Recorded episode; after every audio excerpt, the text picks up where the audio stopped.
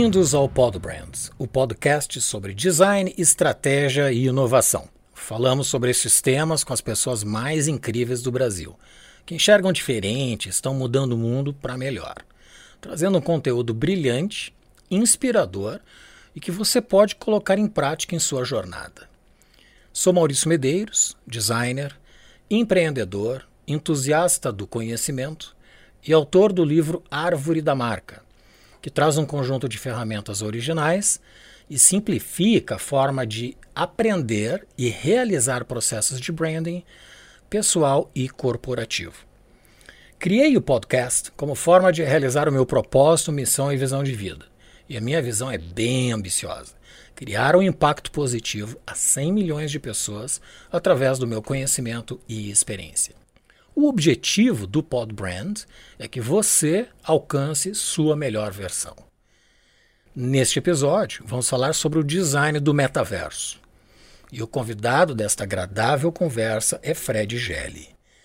Fred é cofundador e CEO da Tátil, uma consultoria de branding, design e inovação que desenha estratégias, expressões e experiências de marca que geram valor para o negócio as pessoas e a sociedade. Hoje, com escritórios em São Paulo, Rio e Paris.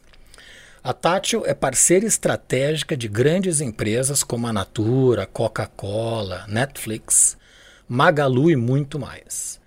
Em 33 anos de trajetória, conquistou mais de 200 prêmios nos principais festivais de design do mundo, como IF, IDEA, A&AD, Caboré, Cannes Lion, sendo eleita pela terceira vez consecutiva a agência do ano pelo Design Brasil Award, o prêmio mais cobiçado do design no país.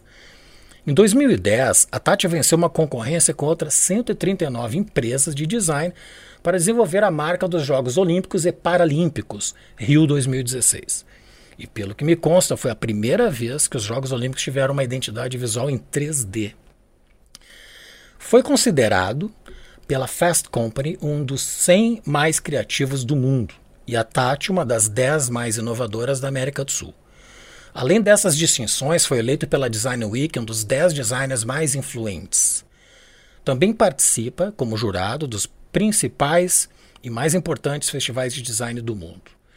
Em 2016, presidiu o júri do Dubai Links. E apesar dessas atividades todas, ainda leciona no curso de ESG Ambiental, Social e Governança no IBGC. E há 15 anos é professor da PUC RJ nos cursos de Ecoinovação e Biomimética. Seja muito bem-vindo, Fred. Obrigado, Maurício. Super prazer estar aqui com você. Que bacana. A, a gente está muito feliz. Fred, o metaverso uh, está criando um universo onde as pessoas podem ser aquilo que almejam ter o que desejam, fazer o que preferem. Isto traz uma dose acentuada de excitação, prazer, satisfação, provavelmente porque aumenta o nível de dopamina, que é o neurotransmissor que influencia a sensação de prazer, que atua no sistema cerebral de recompensa. Os jogos também provocam esta mesma sensação. Também impacta a sociedade, de alguma maneira. Eu denomino o metaverso como a segunda sociedade, pois o indivíduo ele pode decidir qual das duas realidades ele prefere viver mais. Aqui ou na nuvem, de forma metafórica, para definir o universo digital. 3D. O design também tem um papel determinante neste ambiente, sendo ainda mais desafiado hoje. Aí vem minha pergunta. Qual é o papel do design no metaverso? E qual é que é o impacto das diferenças entre esse ambiente onde nem todos os sentidos são percebidos, como olfato e paladar, por exemplo, comparado com o ambiente do bioma, aquele que a gente vive hoje, onde a gente tem a presença de todos os sentidos uh, e sensações?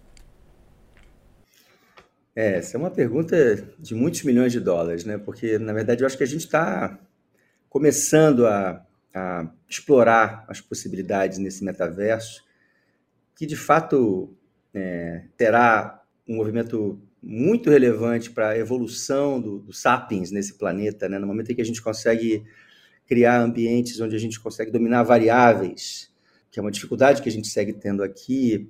Acho que muitas coisas positivas e incríveis acontecerão e a gente certamente também é, vai correr muitos riscos. Né? Esses riscos estão aí na, no horizonte. Eu tenho tido a oportunidade de conversar com pessoas que, que estão navegando nesse, nesse mundo com profundidade e, e, e tem coisas muito inusitadas, provavelmente chegando por aí.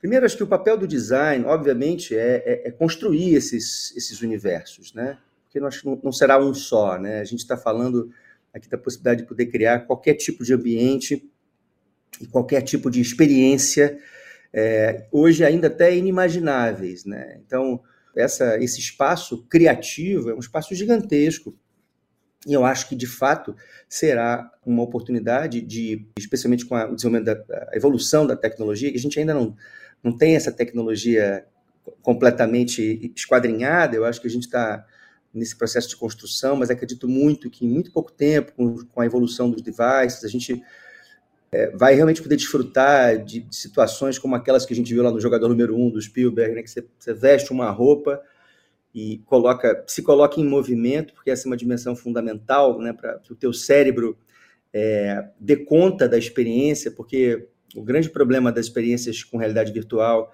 quando você está lá estático, né, com óculos de realidade virtual, e você está em movimento durante a experiência, que o seu cérebro não entende o que está acontecendo, porque o seu corpo está estático, e supostamente a sua percepção é de que você está vivendo alguma coisa em movimento, e de um modo geral o enjoo vem daí. Acho que a gente está nesse processo de evolução.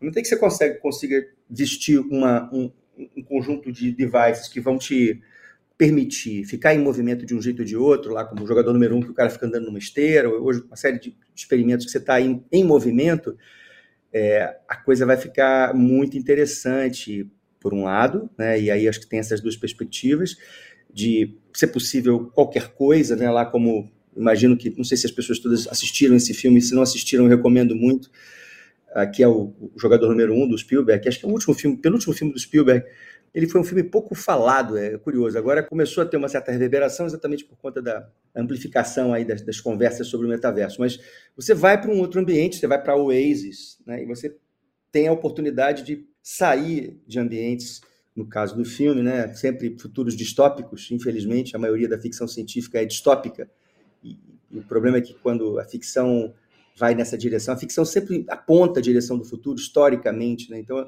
a beleza é, é, de fato, a gente poder emular situações absolutamente mágicas. Né? Eu posso estar em Marte, me sentir em Marte, e poder experimentar isso daqui. Eu posso é, avançar em toda a interação digital que a gente teve que experimentar na Marra agora durante a pandemia, no trabalho, no esporte, nos encontros sociais, com um nível de de interação muito maior, isso vai acontecer, a gente deixa de estar interagindo com uma tela para estar interagindo com um universo imersivo, e, e, obviamente que isso tudo tem que ser desenhado, né?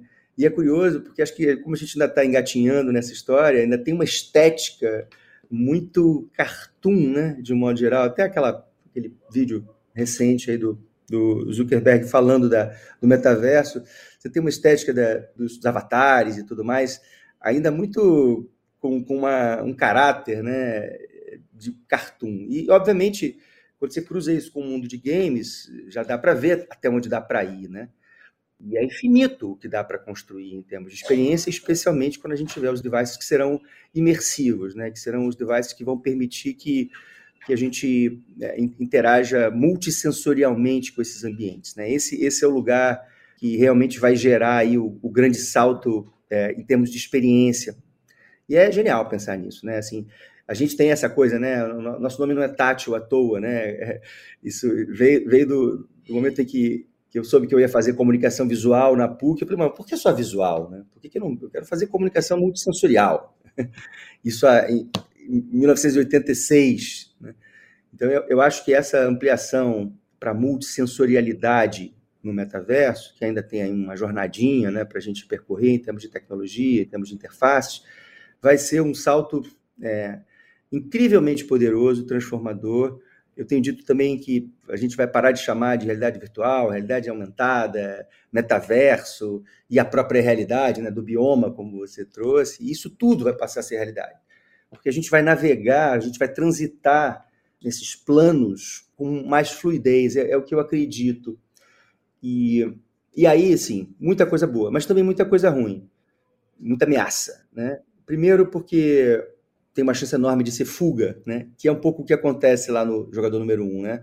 A realidade está absolutamente distópica, né? O, o, personagem principal vive num tipo de, de favela, né? um, um montoado de, de containers e, e, e, o planeta devastado e tal. E aí você tem um acesso a um lugar mágico em que você escolhe o avatar. Se quiser ser um dragão, você é. Se quiser ser um, um, um, milionário você será, se quiser, você, você será quem você quiser. E é obviamente que não tem almoço grátis né, na vida.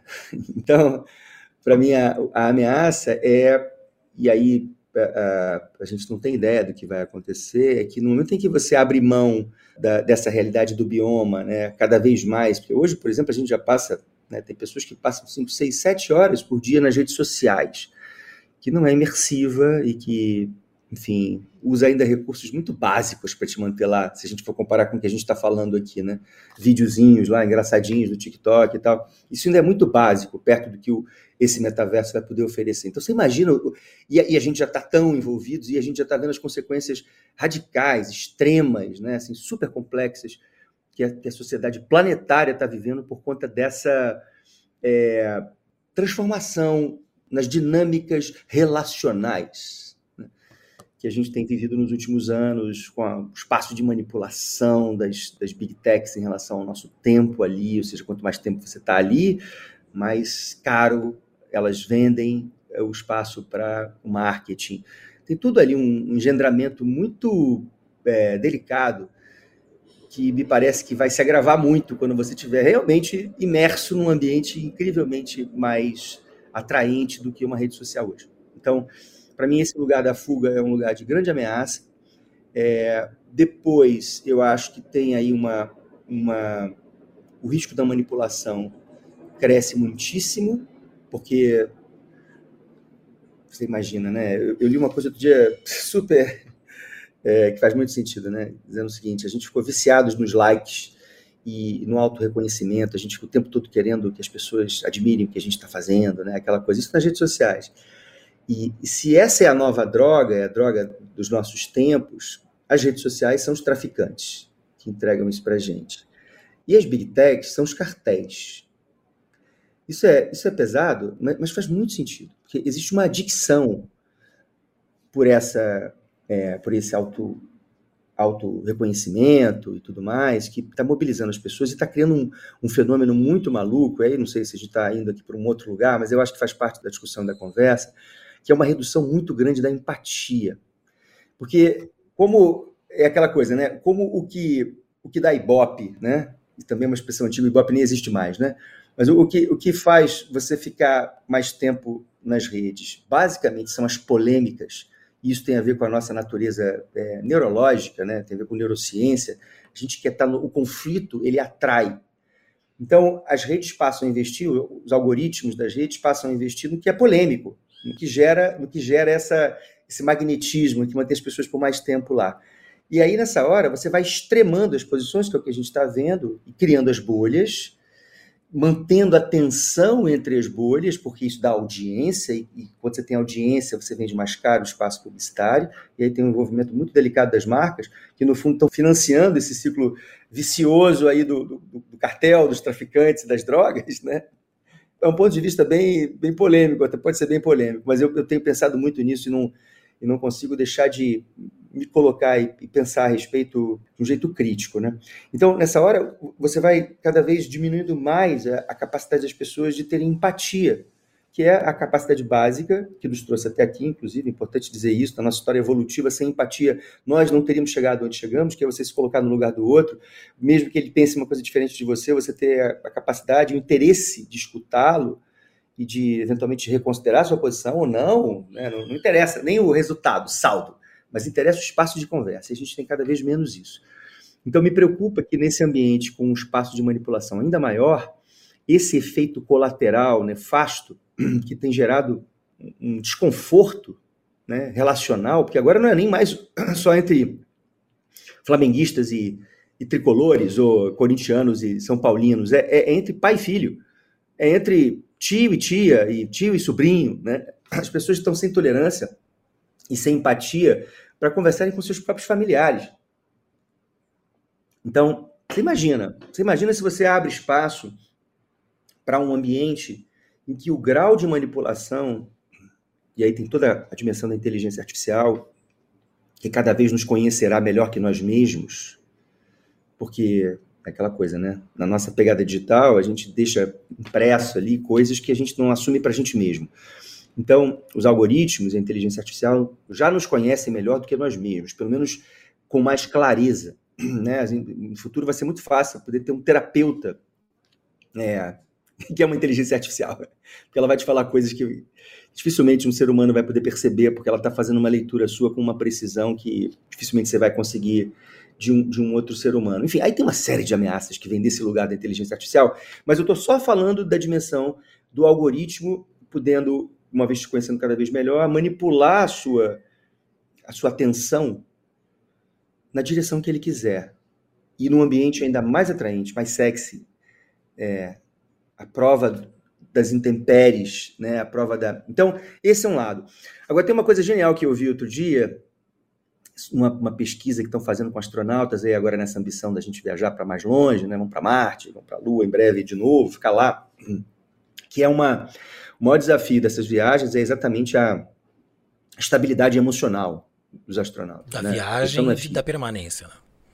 Da viagem, da permanência e de você manter a sua cabeça em ordem num ambiente com microgravidade, né, dentro de uma nave, que já tem uma série de alterações metabólicas complexas. Então os caras estão tão, estão sendo treinados na Terra, ficando com uma inclinação de 6 graus negativo para você ter fluidos que vão para o seu cérebro, semelhante ao que acontece num ambiente de microgravidade, e isso gera uma série de alterações fisiológicas, metabólicas, que desequilibram a sua, a sua, seu estado emocional. E aí eh, os caras fazem teste, fazem teste, e aí o, o, alguns dos astronautas que foram entrevistados depois, especialmente aqueles que ficaram muito tempo na estação espacial, né, astronautas que já passaram mais de um ano, né? o cara volta, o que, que você sentiu mais falta? Aí o cara fala uma coisa muito curiosa, ele fala assim, primeiro, eu senti falta da chuva no rosto, eu senti falta de dar um mergulho no mar, eu senti falta é, de, de, sentir o vento. Essa é a maior carência, porque a gente é um bicho, né? por mais que a gente tenha se, né, supostamente nos sofisticado com o nosso córtex pré-frontal aqui atuando de uma maneira que nunca atuou em nenhum outro animal, a gente continua sendo um bicho com um cérebro reptiliano muito, muito poderoso e com instintos muito poderosos, e, e, e, a nossa casa é a terra. A nossa casa é um ambiente onde chove, onde venta. Então, eu, eu acho que existe aí uma, uma esperança. eu, eu, eu, eu, sou um cara sempre muito otimista, você me conhece, mas eu, eu, tenho, estado bastante reflexivo sobre essa temática, mas que é o, o instinto poder falar mais alto e, de uma certa maneira, nos proteger dos excessos que ocorrerão nesse ambiente é, artificial que nesses ambientes que serão criados, né? Então, de alguma maneira, a gente sentir, continuarmos sentindo a necessidade que, que só será saciada num mergulho no mar, num, num banho de chuva, num, numa, num, em tomar um suco gelado, uma água de coco, em abraçar alguém concretamente, né? Então, acho que continuaremos sendo táteis, continuaremos sendo seres que, que precisam disso, sabe? E o quanto que a tecnologia vai permitir que a gente emule essas sensações é, ainda é uma interrogação, mas ainda vai demorar um pouco, né? Para a gente conseguir ter todo esse conjunto de coisas acontecendo no metaverso. Mas até lá, vamos nos divertir, tem muita coisa boa para acontecer. Estou aqui falando mais do lado negativo, mas tem muita coisa positiva, muita coisa incrível. E o design tem uma responsabilidade enorme de criar ambientes atraentes, ambientes espertos, ambientes que, que, que possam promover é, experiências é, memoráveis para quem estiver por lá. É, eu vejo que, a, que esse, essa segunda sociedade, como eu denomino, ela proporciona às pessoas uma escolha de onde viver mais tempo, se no metaverso ou na sociedade do bioma. Uma questão relevante é qual delas é mais legal viver, onde tenho mais prazer, qual eu evito mais a dor ou decepções. possibilitando aí uma séria preocupação sobre saúde mental uh, como, de, como maneira preventiva. Né? E aí eu pergunto, de que forma o design poderia propor soluções preventivas a, essas, a esses distúrbios que podem surgir uh, dentro da, da, desse, desse excesso de permanência no metaverso? É uma pergunta complexa, Maurício. É, eu acho que o lugar do design, é, nesse especificamente nesse aspecto, será delicado pelo seguinte: me parece que os distúrbios, os possíveis distúrbios relacionados à saúde mental, que a gente estava até comentando anteriormente, eles virão exatamente na, na medida em que você tiver uh, usando o, o, metaverso como um ambiente, como um subterfúgio para fugir de emoções, de dores, de... e a gente sabe, de novo, né, que não existe almoço grátis. Então, é, eu fico pensando que o design vai ter um papel meio até contraditório. Por um lado, criando a experiência mais memorável possível. Por outro, é, garantindo que alertas sejam feitos na medida em que você esteja ultrapassando limites. É, e aí é, é, é, é, parte do nosso dilema, né? Que deveriam ser regulados. Sabe essa coisa que você não pode ser enganado por uma publicidade? Né? Uma publicidade não pode dizer que. Né? Ontem, por exemplo, eu comprei um celular novo e, e aí eu comprei um seguro. A maneira como o cara me vendeu o seguro foi diferente da maneira que eu li o contrato depois. Eu fui enganado pela publicidade que ele fez né, na hora da venda. E a gente sabe, né, o CONAR né, existe para regular a, a, relação entre mensagem e fato. Então, eu acho que, em parte, o design vai ter que ser responsável por. Obviamente, o design, design vai só dar forma a isso. Quem tem que garantir o, o conteúdo de, desse disclaimer, no certo sentido, são os processos regulatórios, ou seja, eu acho que a gente vai ter que ter, e isso também é outro desafio, porque quem é que vai conter é, a, a, o ímpeto dessas grandes corporações que vão estar explorando esse ambiente, né? e a gente sabe, né, até pela, pelo histórico até aqui, na direção de, de conter, de restringir, de limitar o espaço em que as pessoas poderão ser conduzidas para situações, circunstâncias, experimentos aonde elas estarão com esse né, nesse mood de fuga, nesse mood de, de aumento de risco da, do, do, comprometimento da sua saúde emocional, né? Então eu acho que o designer vai ter que ser responsável por garantir a, a, as fronteiras entre até onde dá para ir na experiência e ela é uma experiência positiva e a partir daquele momento você pode estar comprometendo. Então a gente vai ter que avisar, a gente vai ter que sinalizar, a gente vai ter que criar essas linhas imaginárias dentro desse ambiente que, de uma certa maneira, previnam as pessoas que, a partir daquela linha na experiência, eu estou aqui especulando, tá? Eu tô, é, é uma pergunta muito complexa e que, que, eu acho que ainda não tem resposta. A gente vai ter que experimentar, mas eu sinto que. É, até estou com um livrinho aqui, que talvez até seja um livrinho que eu, que eu, que eu depois. É, Políticas do vou, Design. Políticas do Design, não sei se você conhece esse livro, que, que fala o seguinte: o design tem um, tem um papel político. Tudo que a gente faz tem um papel político. Né? E a gente precisa ter consciência disso. E a gente distribuiu esse livro para todas as pessoas da Tati, porque é, é isso é, um, é, uma dimensão importantíssima. E eu acho que no metaverso, o design vai ter esse papel político turbinado na vigésima escala, porque o que vai estar em jogo é, é ainda mais crítico do que o que está em jogo quando você está desenhando um objeto no, no, mundo, no bioma, ou, ou né, um, sei lá, qualquer coisa é, ou, ou, você está trabalhando com comunicação visual ou com comunicação. Você está num ambiente imersivo que pode é, ludibriar, num certo sentido, a percepção das pessoas. E isso pode ser muito perigoso. Então, o, o, senso, o senso de responsabilidade política, na minha opinião, deverá ser algo uh, que deve passar a ser formação nos cursos de design, né? especialmente para esses designers que vão atuar mais fortemente nesse ambiente então, isso, é, isso é para mim, é uma das, talvez, um, um dos espaços que existam no, na, no nosso ofício para restringir as possíveis consequências, os possíveis efeitos colaterais do que você traz aqui, né? das pessoas fazendo escolhas de uma certa maneira é, tendenciosas, usando o metaverso como um subterfúgio para escamotear um, uma dor, um, um desconforto, a gente tem que estar lá dizendo, olha, turma, isso aqui não significa a solução do seu problema, tá? Você vai ter que fazer terapia, você vai ter que resolver o problema com seu pai, não é fugindo, né? Porque é fuga, né? Esse é o risco maior, é fuga da realidade. E aí a gente sabe onde dá isso, né? Uma droga, literalmente. Né? Você foge da realidade usando heroína. E aí onde você vai parar, né? Então eu imagino que existe um espaço bastante delicado para essa para esse esse adicto né, que certamente surgirá. A gente já tem os adictos hoje nas redes, né, os adictos hoje no mundo digital, nos games, e, e a gente sabe onde vai parar, né? Porque aí você rompe os limites da própria saúde física ou mental, né? Mas enfim. É, entre as drogas ilícitas e o universo das mídias sociais, Uh, ambas disparam uh, neurotransmissores exatamente no mecanismo de recompensa, com proporções diferentes. Tá? Uma tem um impacto imediato, outra pode ter um impacto de longo prazo. Mas elas agem no cérebro em regiões uh, singulares, né, próximas. Dentro dessa abordagem que tu trouxe sobre a questão do design da política, o próprio metaverso ele vai ter um envolvimento também no ambiente político das pessoas, não somente da diversão, não somente da, como tu comentaste do exemplo de poder ser um milionário, poder ser um dragão, pode ser qualquer coisa.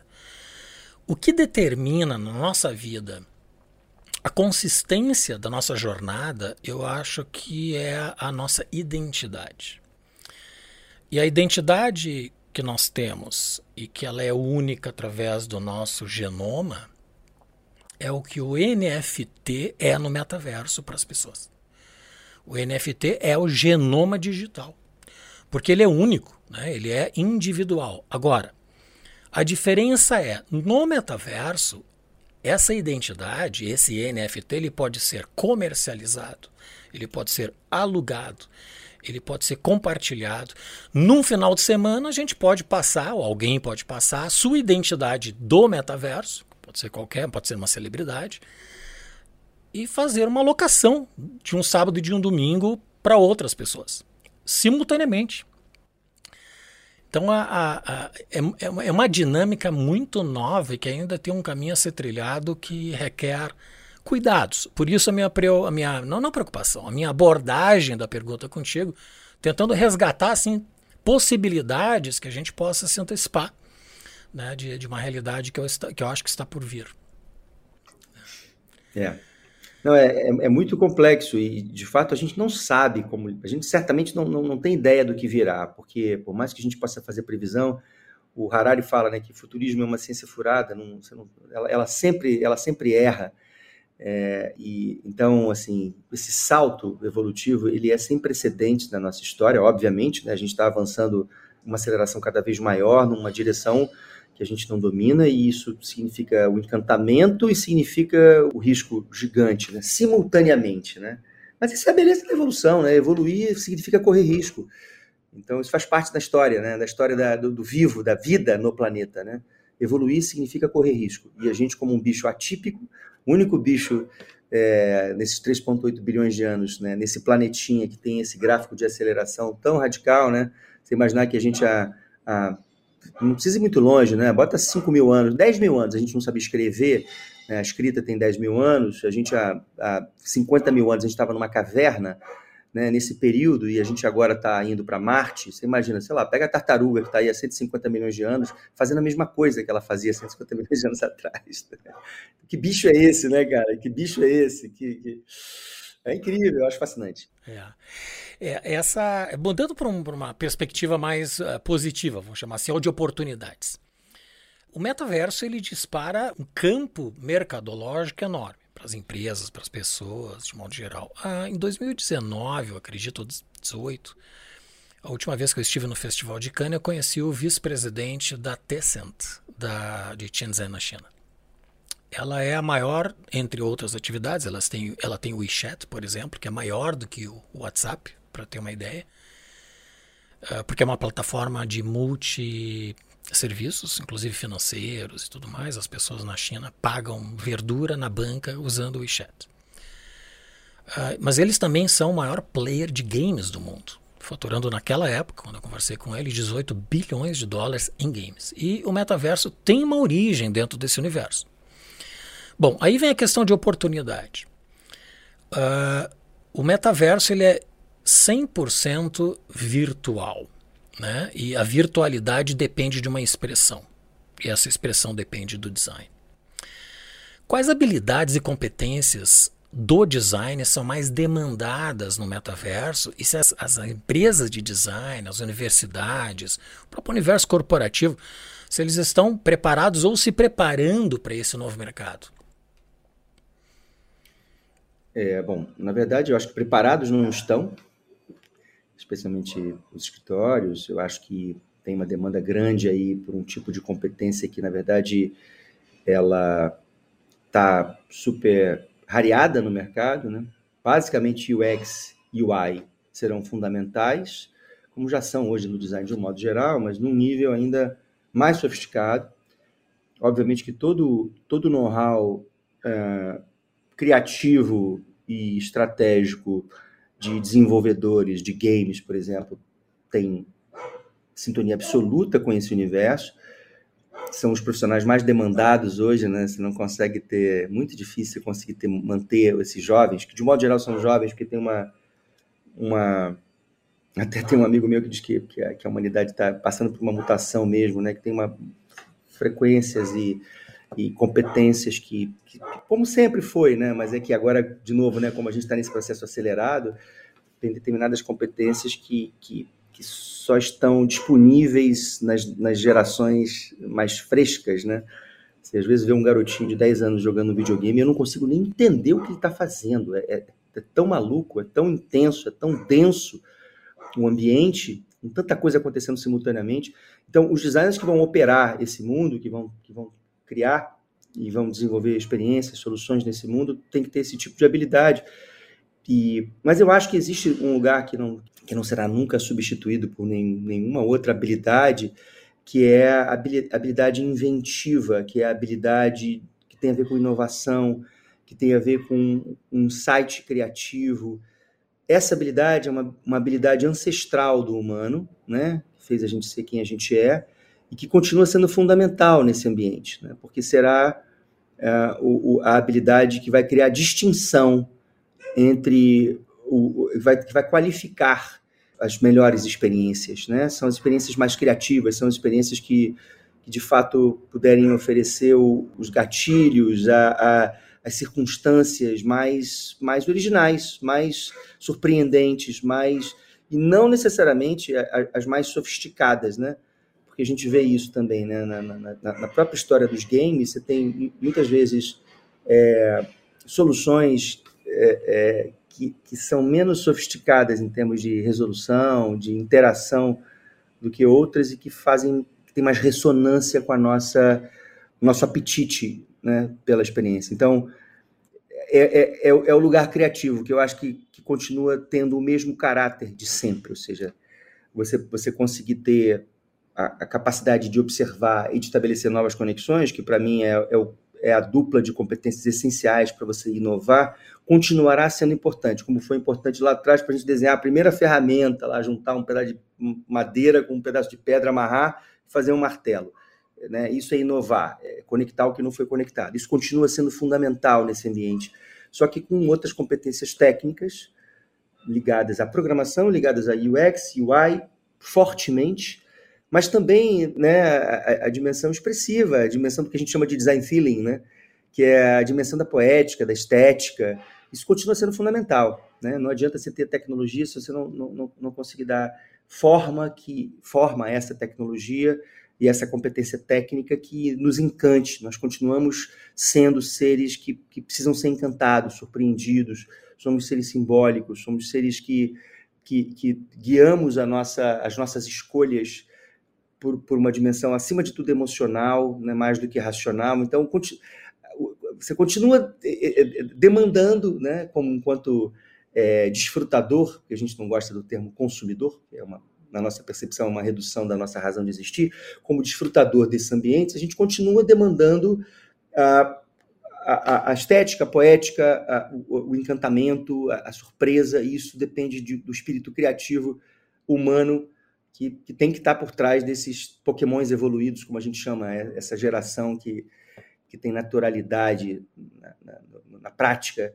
dessas novas disciplinas do design, que estão, obviamente, mais aptos para operarem nesse lugar. Mas se eles não forem criativos, não tiverem esse apetite por estabelecer novas conexões, eles não se destacarão e não farão, não criarão as melhores soluções. É uma transformação do mercado, né? Uh, uh, entrando na, na, na experiência uh, própria da Tátil, eu tenho acompanhado a Tati há muitos anos e, e, posso ilustrar vários trabalhos excepcionais, o Tudum da Netflix, entre outros. Mas tem dois em especial que, que, que eu aprecio muito. O primeiro deles foi a própria identidade, a marca dos Jogos Olímpicos e Paralímpicos Rio 2016, que me surpreendeu na época, toda, toda a dimensão uh, da tridimensionalidade dele, da enfim, da forma com que se expressou, né? Uh, eu sou da época onde o urso Misha, na Rússia, era a identidade que eu associava àquele momento. Né? A evolução foi tão grande na, na, na transição que eu, que eu, acho que vocês elaboraram na Tátil para propor aos Jogos Olímpicos Globais uma nova identidade. Porém, eu tenho uma, uma nova paixão de trabalho da Tati, que é a, a identidade da marca do carnaval no Rio de Janeiro. Para mim, esse projeto é o mais bem elaborado, ele tem uma dinâmica incrível de interação com as pessoas. A fonte é elaborada a partir daquele movimento. A, a música interage com o movimento tem toda uma relação mais próxima do metaverso. Eu acho sensacional que você e seu time conceberam lá na Tátil. Esse projeto teve alguma influência do metaverso? E conte como é que foi o processo de construção da marca do Carnaval do Rio. É, eu também sou muito fã desse projeto. Acabou de sair, né, do forno. Está sendo incrível, né? Assim, primeiro foi, foi acho que a coisa mais importante de todas, que era o que a gente perseguia desde o início, é que ele, ele foi muito bem recebido pela comunidade do samba, né? Isso para a gente era o mais importante, né? Porque você imagina, cara, pensar numa solução criativa para os caras que são os caras mais criativos do planeta, né? Porque o que eles fazem na avenida é um negócio inacreditável. E a responsabilidade, a ancestralidade que existe ali, o respeito que a gente tem pela, especialmente por esse grupo de de bambas, né, que a gente teve a oportunidade de, de, conversar, que foi fundamental. Então, a primeira coisa que a gente entendeu era isso: não existia uma outra maneira de fazer esse projeto ser bem sucedido senão com eles, não para eles. E, e aí a gente mergulhou nesse mundo, a gente entrevistou figuras ilustres, figuras que, que carregam essa tradição, Monarco, o senhor Laíla, que aliás foi a última entrevista gravada, ele faleceu tipo duas semanas depois é, mas o Milton Cunha, Selminha Sorriso, a gente foi falar com as pessoas que têm o carnaval no sangue, que vivem o carnaval desde criança e que representam todo o simbolismo, toda a força é, expressiva, poética, simbólica desse que é o maior evento da Terra. Né? Então, a partir dali, a gente não sabia onde a gente ia dar, a gente não tinha ideia do que a gente ia fazer, mas a gente entendeu só fazendo com eles. Trouxemos para o time criativo uma figura, foi o André Rodrigues, que, que coassinou o Carnaval da, da Beija-Flor desse ano, como parte integrante do time, a gente achou que faria muito sentido ter alguém de dentro do Carnaval no nosso time criativo. O André contribuiu muito. É, entendemos que o processo tinha que ser o processo original da Tati, o processo que eu aprendi lá com a Ana Branco, que é se entregar literalmente ao processo, né? Sem saber exatamente onde vai dar. Porque é um negócio muito difícil, que você dá frio na barriga, você não sabe onde você vai dar. Foi um projeto de quase um ano, a gente investiu primeiro em entender qual seria o, o símbolo ancestral que podia traduzir o carnaval, porque criar uma marca para um, evento que tem tantos símbolos era muito complicado, né? Qual é o... E até um pouco do desafio que a gente teve na Olimpíada, né? Semelhante, né? achar um símbolo para traduzir o Rio de Janeiro, o encontro do, do espírito do Rio de Janeiro com o espírito olímpico, né, seria, né? Lá no caso a gente achou o pão de açúcar, fizemos uma mega pesquisa semiótica e o abraço, né? Você tem a dimensão do abraço humano que fala do nosso jeito de acolher, do, né, do nosso jeito de ser. isso materializando o nosso principal ícone, né, que é o pão de açúcar. No caso do carnaval, a gente não sabia o que, que era, e a gente foi, né, primeiro na conversa com os Bambas, depois numa pesquisa com mais de 7.500 pessoas, obviamente virtualmente, entender que o símbolo central dessa história era a bandeira. É o grande símbolo do carnaval. É a bandeira que a porta-bandeira carrega. Esse é o, esse é o, é o estandarte. É o, é, o, é o estandarte, é o pavilhão, né, como os bambas chamam, né? E, e, é uma honra você poder beijar a bandeira da sua escola ou até de uma outra escola. E, e aí, quando a gente entendeu que esse era o caminho, a gente é, fez o que a gente acredito que tinha que fazer desde o início, que é apostar. Eu tenho uma frase que eu sempre falo para os meus alunos que resultado é proporcional ao envolvimento. Quanto mais envolvimento você tem, melhor será o resultado. E é uma coisa que parece óbvia, mas que a gente esquece, né? A gente, a gente quer grandes resultados com baixo envolvimento. Então, o envolvimento com qualidade né, gera grandes resultados. E aí a gente realmente aumentou a equipe, fomos para um estúdio, levamos a Selminha Sorriso com uma bandeira que era um, uma bandeira verde, cheia de sensores, e capturamos o movimento da, da bandeira, entendemos que dali devia sair essa identidade, e, e foi o que aconteceu. Muita tecnologia, né? É, duas pessoas incríveis que nos ajudaram no processo é, de desenvolvimento de programação, porque a gente entendeu que essa identidade ela tinha que, é, acima de tudo, ser uma identidade que traduzisse movimento, né? obviamente música, ritmo, que representasse a ancestralidade, mas que estivesse é, pronta para os próximos anos do Carnaval, né? Porque essa é uma marca que, que é perene para o Carnaval do Rio, né? Não foi uma marca do, de 2022, será a marca para sempre do carnaval. E ela tem um espaço, especialmente porque ela foi toda feita com programação, de a cada ano se renovar.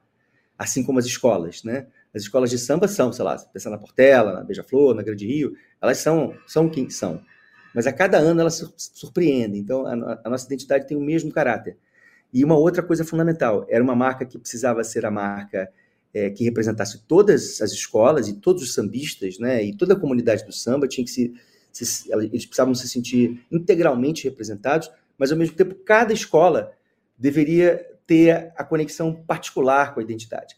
Então, a, a dinâmica da, da, programação permite que você tenha as versões da marca em animação, em movimento, reagindo ao som, reagindo ao samba, para cada escola. Então a marca fica verde e rosa, fica azul e branca, fica.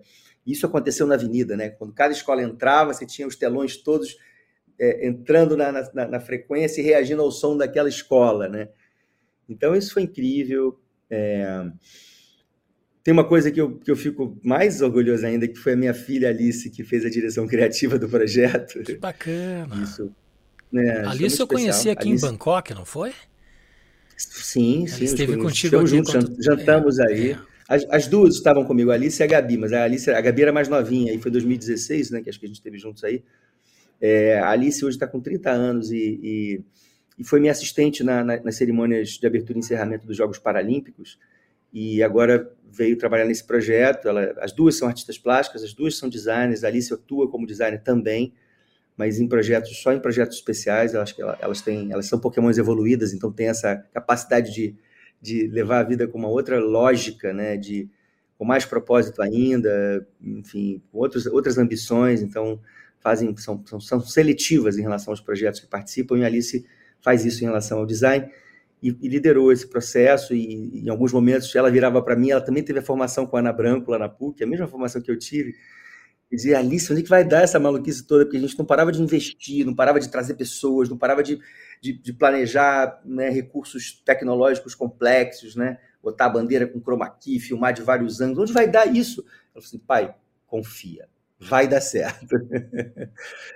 Foi o que eu falei para muitas vezes em projetos da Tati para o meu time, né? Olha, confiem, porque o processo leva a gente para o lugar, mesmo a gente ficando com aquele frio na barriga de não saber se vai dar certo ou não vai. Mas como o resultado é proporcional ao envolvimento, o envolvimento foi de altíssimo nível, de muitas inteligências. A gente trouxe pessoas para o time importantes que, que complementaram o nosso time interno. Uh, o Rodrigo da Plau, o Frado, pessoas que são, que são especialistas, né? E, e que aportaram uma, um, um, conhecimento fundamental. E a gente saiu do outro lado com uma identidade que eu acho que representa muito né, o Carnaval do Rio de Janeiro, com, com num lugar muito icônico. Né? Eu gosto muito disso, porque você bate o olho em muitas das expressões você enxerga o Carnaval.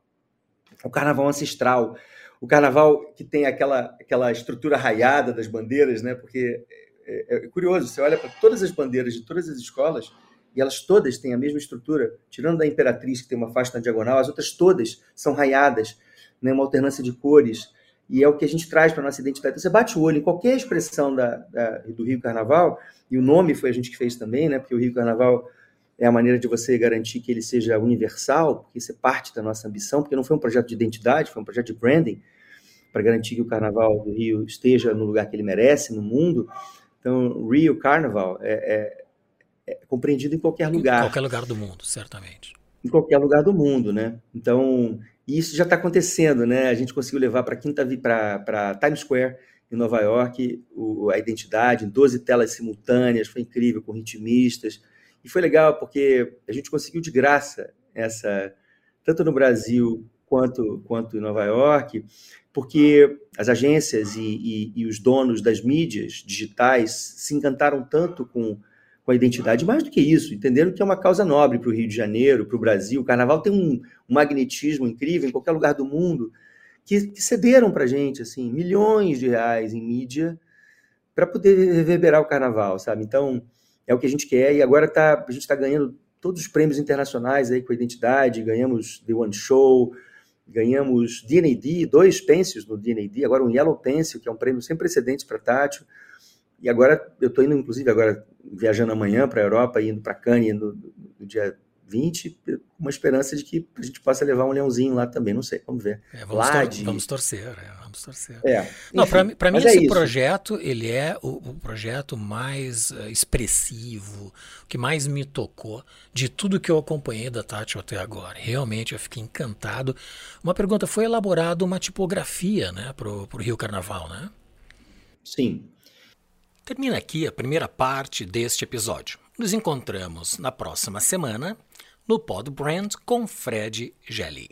Te convido a comentar, avaliar este episódio, fazer sugestões, propor novos temas e também enviar suas perguntas. Visite o nosso site podbrand.design. Teremos sempre a programação atualizada. Aí não se esqueça de nos enviar o um e-mail com suas perguntas. O endereço está no site. É você influenciando o podcast. E se você chegou até aqui melhor do que entrou, compartilhe com as pessoas que curtem o conhecimento. Também nos siga pelas mídias sociais, especialmente por aquela que te faz feliz. Todas estão na descrição. Agradeço muito a presença do Fred Gelli e em especial a você que nos acompanha.